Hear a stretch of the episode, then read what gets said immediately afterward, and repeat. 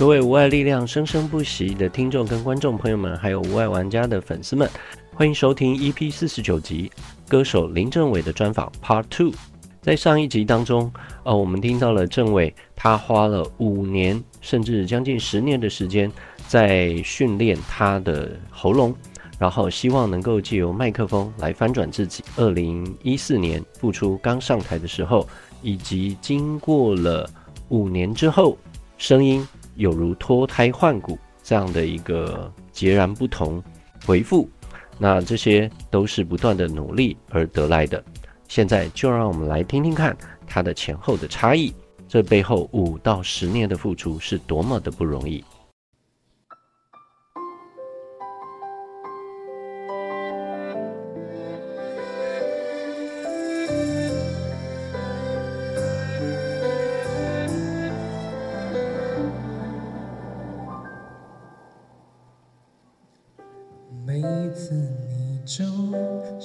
带我走。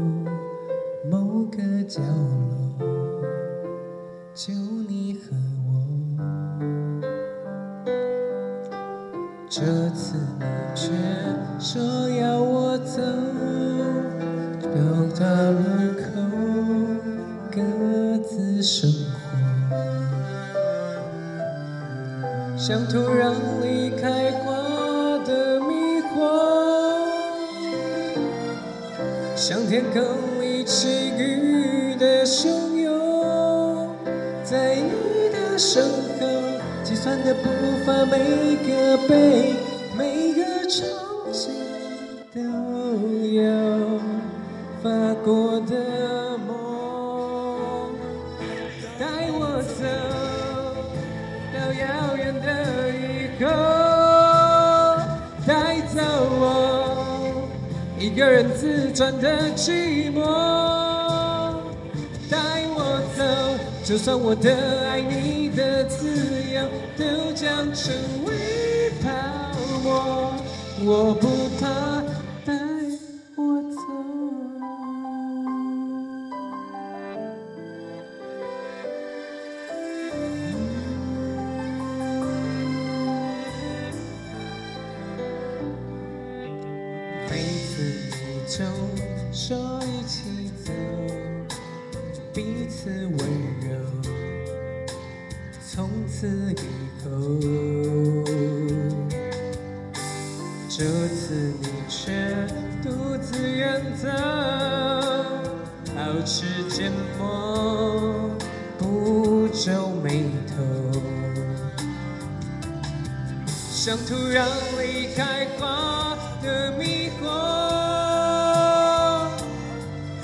天空里起雨的汹涌。在你的身后，计算的步伐，每个背，每个场景都有发过的梦，带我走到遥远的以后，带走我一个人自转的寂寞，带我走。就算我的爱你的自由都将成为泡沫，我不怕，带我走。白马流过漆黑尽头，潮汐袭来，浪花颤抖，你在海岸结成了膜。潮汐袭来，浪花颤抖。这句只是你的沉默，刻在心中，拍打着脉搏。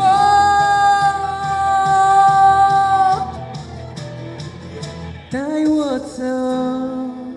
到遥远的以后，带走我一个人自转的寂寞，就算我的爱你的自由都将成为泡沫，我不怕，带我走，带我走。就算我的爱你的自由都将成为泡沫，我不怕。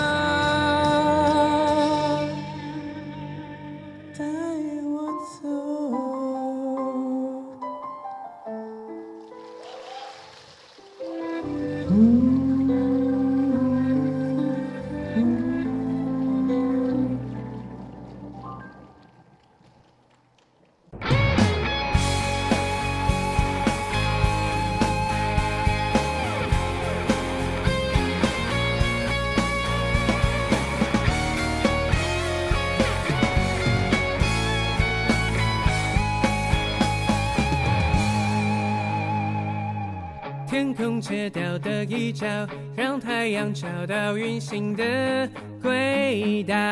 因为有黑暗围绕我，才明了内心有盏火光有多么重要。望着切片的拼图，我怀念曾经完整的美好。难走的路人总很少。我甚至得放弃奔跑。若生命每件事都有意义，我是不是自愿来到这里？我的心还在左胸口，做着发声练习，默默哼唱出旋律，打卡生命，标记出我的唯一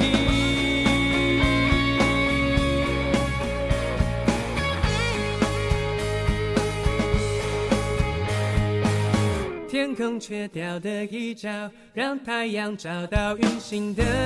轨道。因为有黑暗围绕我，才明了内心有盏火光有多么重要。望着切片的拼图，我怀念曾经完整的美好。难走的路人总很少。甚至得放弃奔跑。若生命每件事都有意义，我是不是自愿来到这里？我的心还在左胸口，做着发声练习，默默哼唱出旋律，打卡生命，标记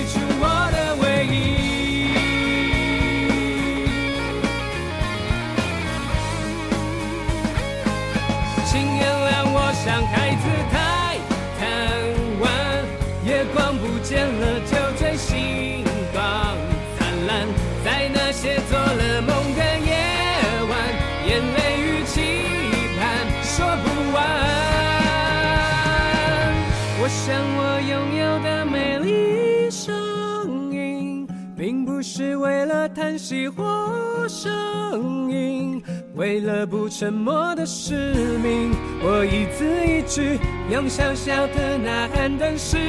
界回应。若生命每件事都有意义，我一定是自愿来到这里。我的心会在左胸口继续发声练习，默默哼唱出旋律，打卡生命，证明我不虚此行。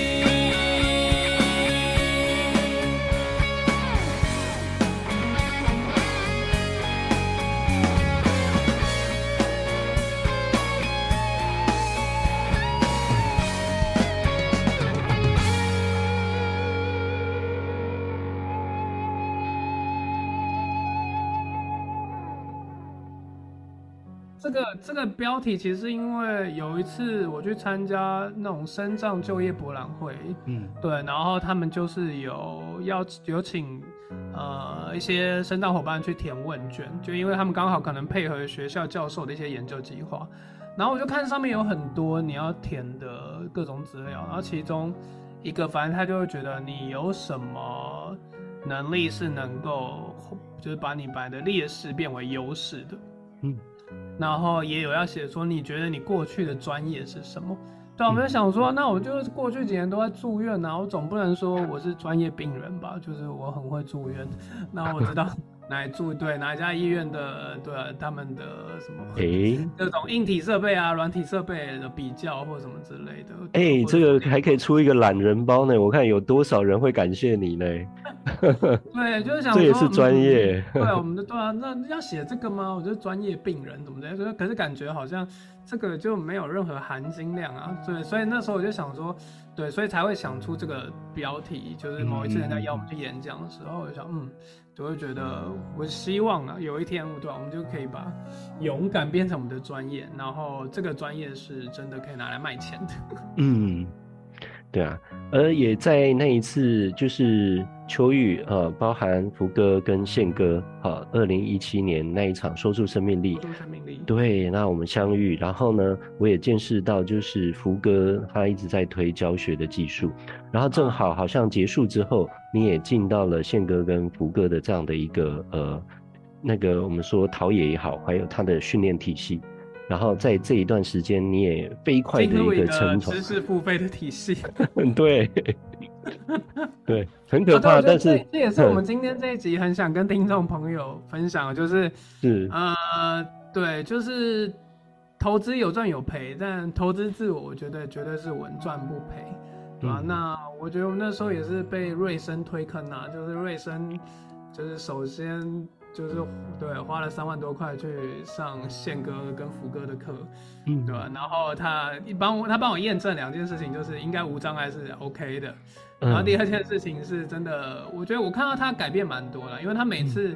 在分享的时候，他就会讲说他他当初去参加说出生命力，呃，他拿到名次是第九名。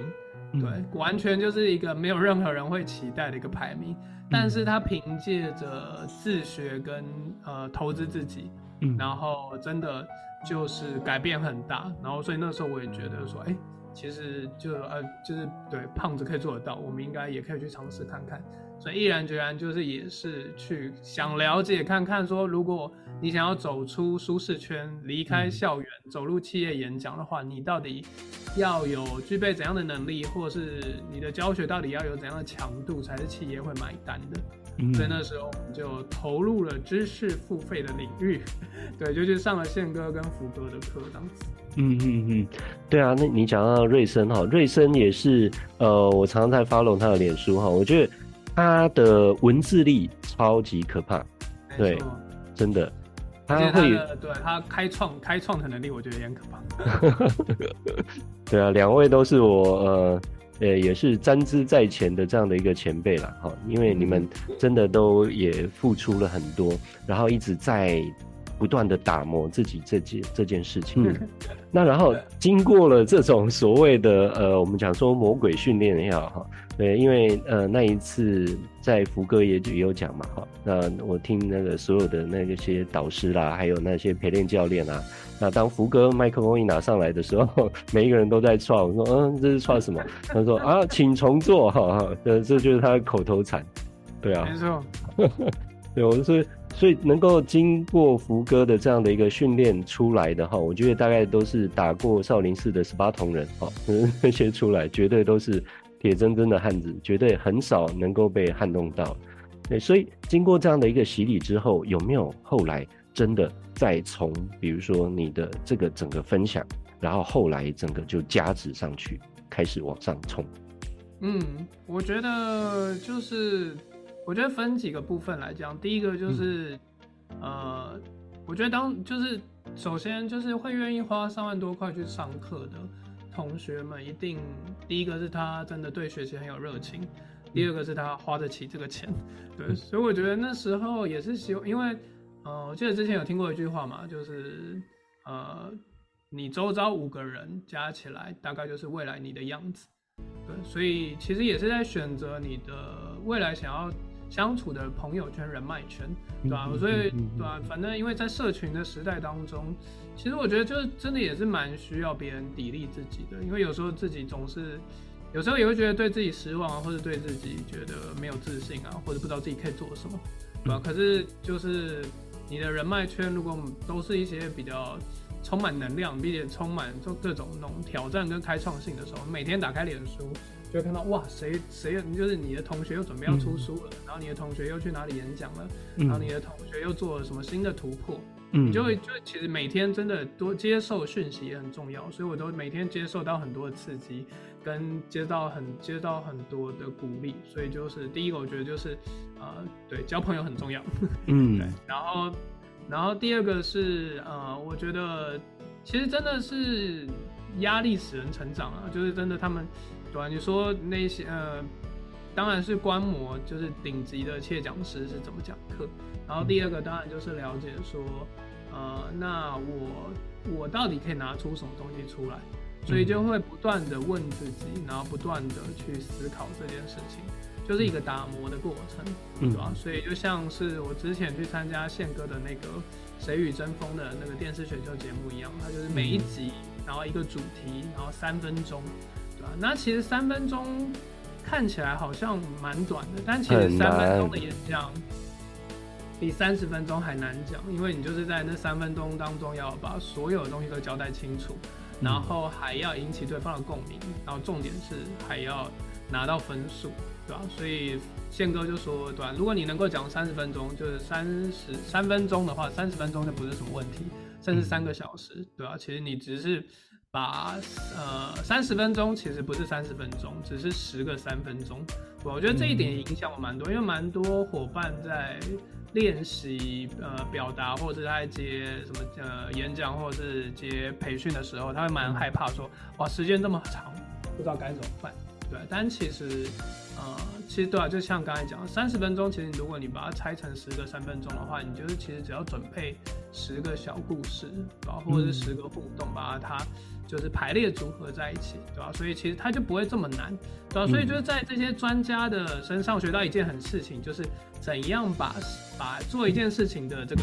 刻度把它分清楚。我觉得就是他们很专业的地方，对，因为可能教个每个人都会做简报，可是你教简报可以到 Google 去教，然后可以去 Line 教，然后对吧？人家花愿意花一天十几万请你去教简报。对，就代表他真的能够把每个人的问题拆到很细，然后可以把每个人，呃的痛点都回答得很好。对，我就觉得哦，这个就是所谓的专业。因为那时候福哥的课程叫专业简报力嘛，对啊，所以我也想了解说，对啊，怎样可以把有一种专业叫勇敢嘛？那我已经有勇敢了，那专业在哪里？我所以我就开始去寻找自己到底在哪一个方面能够变得更专业。嗯，对吧、啊？那真的，其实我、呃、最大的挫折大概就是真的很多的人是，反而是专业人士，然后他们去上课，比如他是医师，他是律师，嗯，对吧、啊？然后他是专业经理人，所以他们专业是很够，他们只是在寻找一个呃形式，不管是简报或者是口说，或者是面对镜头，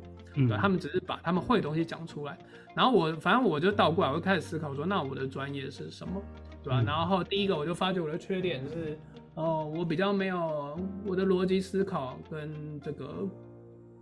这个组织能力比较没那么强，对，嗯嗯嗯、就是虽然我们是会表演的人，然后拿起镜拿起麦克风可以炒热气氛，然后可以让整个活动不冷场，对吧？可是你带给什么别人真的有含金量的东西，然后或者是你讲的东西真的是人家一听就哎、欸、很有料有干货。这些东西我就觉得哦，我在上完课之后发觉我很缺乏这些东西，对吧？然后我就开始去思考我要怎样去补足这些东西。然后第一个是呃前年去报，哎，算去年吧，去年就去报了那个淡江教育研究所，是，对吧？因为我就觉得呃，像宪哥有说他写出他第一本书就是他去报 EMBA 的时候，对他写的对，就上完 EMBA 之后他写了他的第一本书。对啊，所以我因为因为我一直我也蛮想写书，可是我一直卡在一个点，就是我看了很多就是类似这种生命斗志、生命斗士的书，我就觉得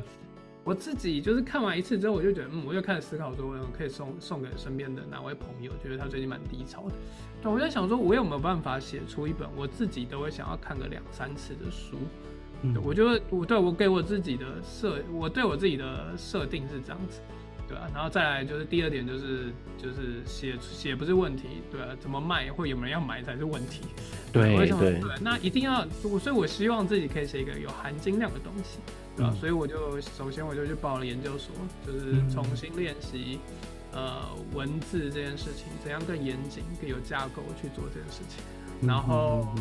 然后我还有报另外一个是那个 Notion Notion 的课程。那 Notion 是一个笔记的系统，但是它也可以拿来做管理系统。嗯，那它是很像是呃，大家用一些记事本来记东西，对。但是它如呃，你也可以学习用资料库去整理你自己的人生。然后，所以我就觉得，哎、欸，这个也是我非常需要的，对吧？所以我觉得上完这两个课之后，我就比较清楚说，呃，我要怎样去把我会的东西，然后把它组织的那个密度可以更密，然后真的是对别人有帮助的。嗯，所以这在这两年，我自己的寻找的方向是这个。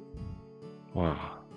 我真的是关关难过关关过哈，然后而且一个一个。测试自己的那个能力跟挑战，所以你又再报考了研究所，然后把自己认为不足的部分，希望能够再把它补足上来。对，哦，OK，好啊，那整个的这样的一个过程哈，真的是我们听了也是，呃，好多的情绪哈都含在里面，真的不容易，真的不容易。那在这这个过程当中，你有没有？觉得遇到哪一件事情是你最开心的，或者是你觉得你最自豪的，或者是揪心的？好，如果都有的话，都跟我们分享。哦，我觉得最开心的应该是，呃，第二零一一年的时候吧，那时候是我第五次去学校演讲，嗯然后那时候很菜。然后那时候就也还在怀疑说，我就是这演讲到底可以做多久？那时候就一场五百块，那时候，嗯，然后我又被派去了一所学校，然后那时候就想说，反正小朋友很多嘛，就多准备一些影片去放给他们看啊，对吧？一方面就是那时候我其实也没什么体力，就是讲完整场，结果大概对吧？就一个小一一堂课时间，大概有一半时间都在放影片。但台下人就不为所动。嗯嗯对，就是好笑的也没有人笑，对吧？那种感动的、激励人心的，大家也是不为所动，就当坐着。是。那而且对，但但这种这种时候哈，就会对我们在台上的讲师就会是一种打击，你知道吗？煎熬。对。就很想要下台那种感觉。是。对。但我不怪他们，因为那一天其实是我的问题，因为我到了那所学校之后，我才发觉。我被派去的是，就我们我们之前没有接过这所学校，就是台北市的学校的邀约，嗯、然后是第一次去那所学校，然后又派了一个菜鸟去，结果那天被派去的是那个天母的启明学校，哦、所以台下有一半的人是完全看不到的，是，然后有一半的人就是弱视，就是要拿望远镜才看得到黑板的人。然后他们就一定想说，这个老师在干嘛？就是欺负盲人嘛？就是对，还放影片，对。然后我也没在讲解，我就是放影片而已。因为那时候很菜，我就只能够按照准备好的脚本这样走。嗯，然后结束之后，我第一件事情就想说，赶快绕跑，就是就是离开这个现场，我觉得很丢脸。就是我觉得讲的最烂的，可能就是是对生命中最烂的一场演讲。嗯，结果就是要要逃跑的时候就被老师叫住，老师就说有个美眉想要跟我聊聊。然后我就听到聊聊，我就觉得哎呀，我害怕，因为现在小朋友就是蛮直接的。是我有被那种小学生问过说，哎，就是讲完自己的故事，然后就有人举手说，哎，钟伟哥哥，你活得那么辛苦，有没有想过要去死啊？我想说 OK，就是小朋友真的很尖锐的，对大人还会说啊，这个不知道会不会冒犯到你什么？因为小朋友没有，小朋友说想到直接来了，你有女朋友吗？你结婚了吗？对啊，你有想过去死吗？对，就会很直接问。所以说，我就想说，哦，我很害怕，就是什么老师说什么小朋友要跟我聊聊，所以我就很想逃跑。嗯、结果呢，那个老师就是搀扶了那个，我大概记得他小学二三年级左右吧，嗯、就是留一个西瓜皮的头，就一个穿着一个粉红色的衣服的一个妹妹，嗯、然后就她离我剩一步的时候，我就不敢看她的脸，我就觉得就是有不好的事情要发生的感觉。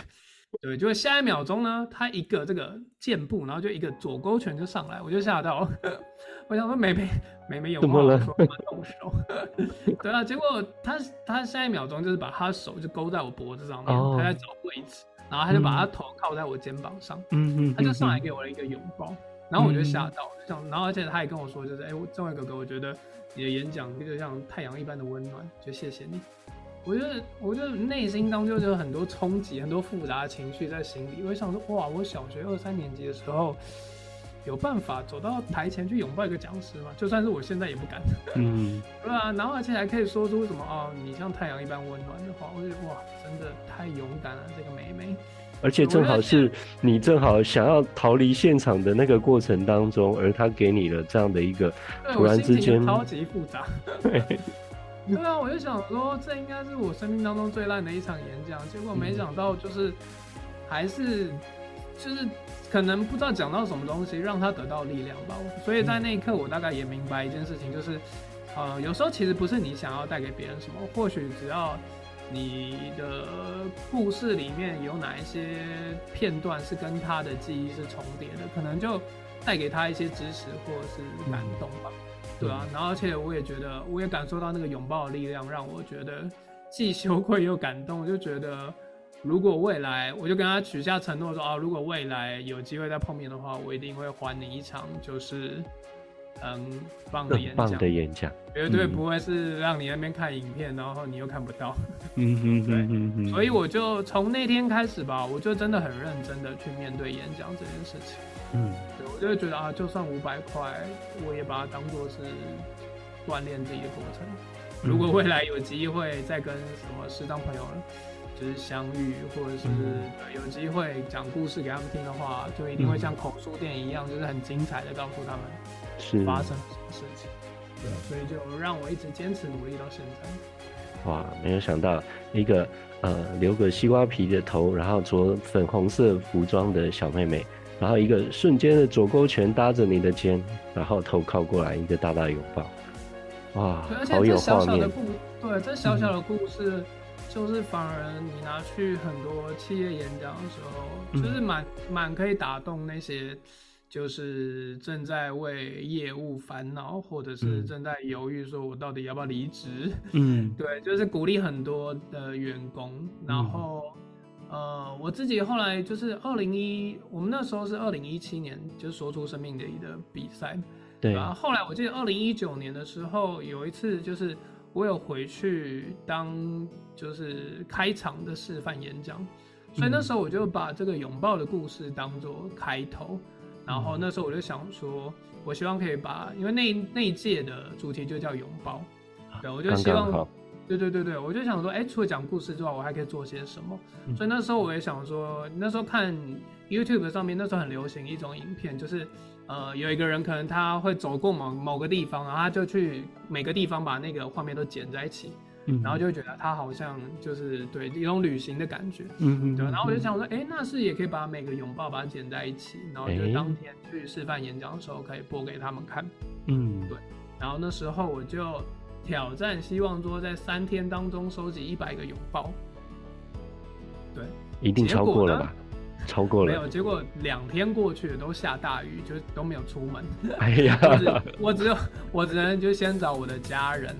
就一个一个就是抓过来抱这样子，嗯，就想说多收集一点画面，想说怎样可以凑到一百个。对，然后第二天就去我们那个台北市集时水上协会，然后就因为都在下雨，然后所以就不知道到底，本来想说想要营造什么，去什么西门町的街上啊，什么 free hug 的那种，是，结果一个都拍不了，就都在下大雨。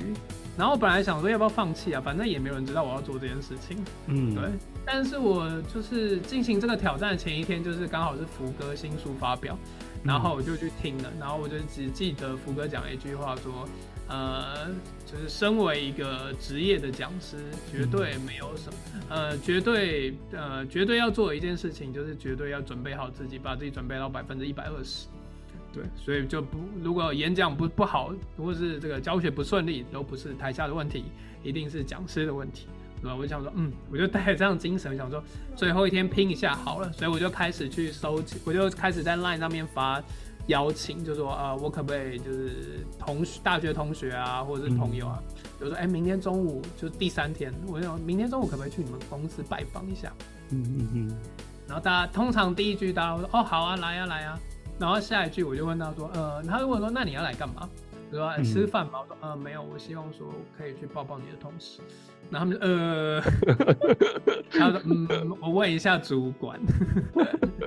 对，但蛮幸运的，后来就是有两三个，呃，那时候有个中国人寿，嗯、然后另外一个是我同学在一个也是算是科技公司，对，嗯、然后所以就是光在这两三个点就，就他们就把他的同事全部找来，然后他说哦，去中国人寿本来是七楼，然后说哎，你要不要先去楼，顺便去楼上楼下，就大概五六七八楼都去了，对，然后所以就真的最后一天，光那个中午下午的时间就收集了一百一十个，嗯，哇，达标了。对，然后我就把这个影片就拿去放，就是那个演讲的现场放给大家看，然后就连福哥都哭了，他就觉得哇，这个这个这个就很就是没有想就有大家有吓到的感觉，嗯，所以我就觉得嗯对，然后我就把这个也带去就是企业演讲，嗯，对，然后我会我然后在最后的结语，我就会把呃拥抱虽然无法改变这个世界，但世界会因为一个拥抱而改变，对吧？因为我的。生活当中可能有百分之九十以上都要靠别人来帮忙，嗯，但是就是这件事情是我自己做得到。就我以前看那个尼克尼克那个尼克胡哲，胡哲对吧？拥抱大师嘛，对，我就觉得哎、欸，对这件事情我们自己可以做得到，而且它可能是一个很微小，每个人都做得到的事情，可是可能你在生活当中不会特别对你身边人做这件事情，对，然后所以我就会把这件事情去勉励大家，然后就会把。拥抱这件事情替换成每个各行各业在做的事情，嗯，那我最常就是就是去保险业，我就会跟他们说，可能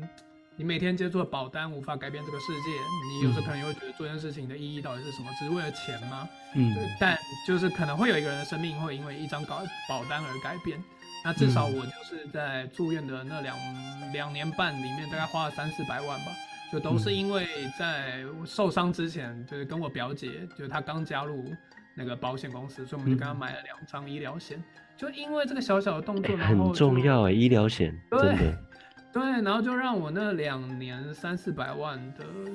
的那个资金不会变成一个缺口，对吧？让我们真的能够度过去。所以我就跟会勉励他们说，真的，你不要千万不要小看你在做的事情，对吧？他可能对你来说是很平平无奇的，每天要做的一件事情。对，但他可能正在改变某个人的生命。是，哇，这一段真的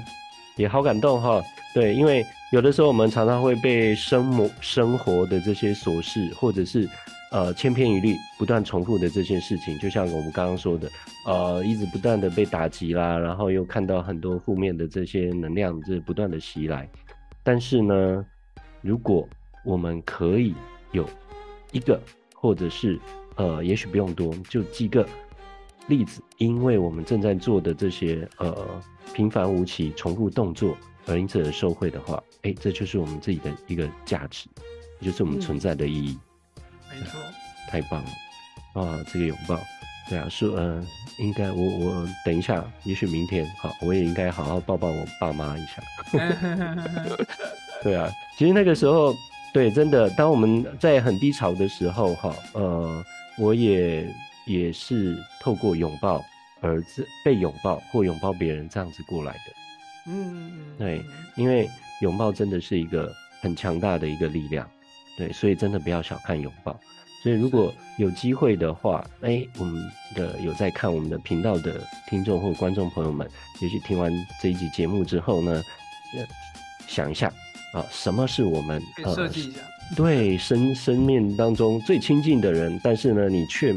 忽略了他，忽略了一段时间。那这个时候，赶快再把你的这个呃，你的热情，或或者是你对他的爱，或他的关怀，借由拥抱来去找回来。对对啊，我其实我自己也是借由拍这个影片，才有机会，就是开口跟我妈说，哎，我们要拍一个这个拥抱的影片，嗯，然后就收集一百个拥抱。嗯，然后才对才有机会，就是主要因为就一直以来也没有真的好好谢谢，就是谢谢他们，或者是为他们做什么，嗯、因为一直都是他们在为我做些什么。是，所以我觉得也是那时候就觉得，哎，借着拍片这件事情，对，顺便也可以完成心中一直以来想要对他们表达的感谢，嗯、而且那个影片就可以一直存在的。是，哇。真是好棒哦！我觉得今天的访谈真的太开心了。好，那当然啦，呃，我想这么多很困难的这些事情哈，那也都一一的克服了。那我们也都呃刚刚听到了，不管是零到一的第一阶段的这个最大的大魔王，然后第二阶段，甚至到第三阶段的这个部分，啊，你都是呃不管是也凭借自己的去找资源，然后呢找到了资源也投资自己。然后有内心的一个强大的力量，坚持这件事情来去支撑着自己。我觉得你内心应该也是算是一种完美主义的人格特质的，对吧？嗯，我觉得就是有，有一点点，或者是不服输，多少有一点。嗯，对啊，因为就而且明明我自己受伤之前。嗯，就是也有，也就是那时候高中要填大学选志愿的时候，嗯，就也有人觉得说，哎、欸，应该去填个什么传播学院啊，就是对，感觉你的个性比较适合往那方面发展。但那时候我就死不填，我就觉得说，啊，做这件事情根本就养不活自己，我一定要填一个财经系。所以我那时候科就是填填科系科目的时候，我只填各个学校的财经系。嗯，对，结果没有想到就是。就是生命历经转弯之后，还是做了很多这相关的事情。嗯嗯嗯嗯嗯，对，对啊，所以你看哦，呃，这跟我的生命当中哈也有一个状况一模一样哈，我也来分享一下。就是一样，我填志愿的时候，因为我父母亲是当老师嘛，所以我非常清楚老师们他们每天会遇到的一些嗯 所谓的 dark side。所以呢，我在填志愿的时候呢，我也是通通都不填当老师。结果呢，墨菲定律出现了。你越讨厌一件事情的时候，它越会来找你。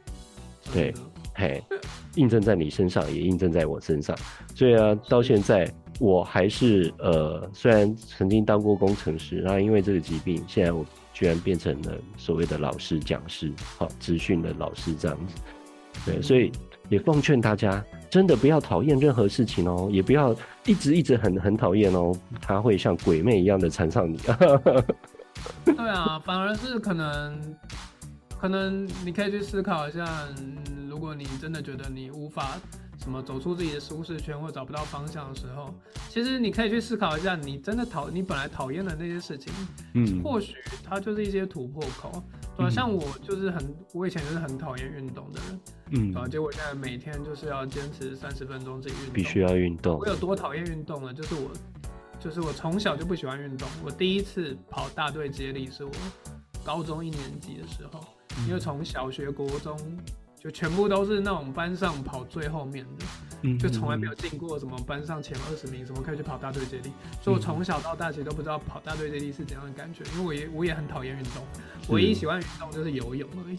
对，所以就是真的，结果就是真的就是去做那些对，搞不好你讨厌的事情。对，然后去接受，其实是生命当中一些不完美的地方，对，嗯、就是我觉得那可能刚好是你想要克服生命当中一些关卡的一些重要事情，对，像我以前也很讨厌写东西，嗯、对，结果现在就一直在收集素材，就希望说看怎样可以写书这样子。嗯嗯嗯嗯嗯嗯，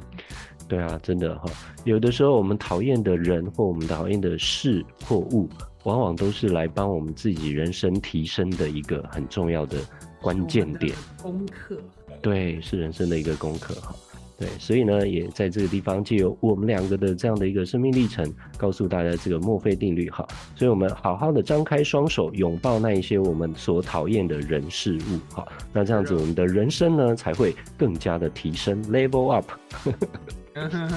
对啊，听完这一集的访谈，是不是还有意犹未尽的感觉呢？啊、哦，没错。政委啊，给我们带来的分享，其实呃内容非常非常多。那我想今天这一集也给大家满满的正向的力量嘛。觉得我们频道不错的话，就把今天听完的这一集也跟我们的分享。那同时呃按赞、订阅、追踪，并且开启小铃铛，这就是对我们最大的支持喽。啊，无爱力量生生不息。我们下次见，拜拜。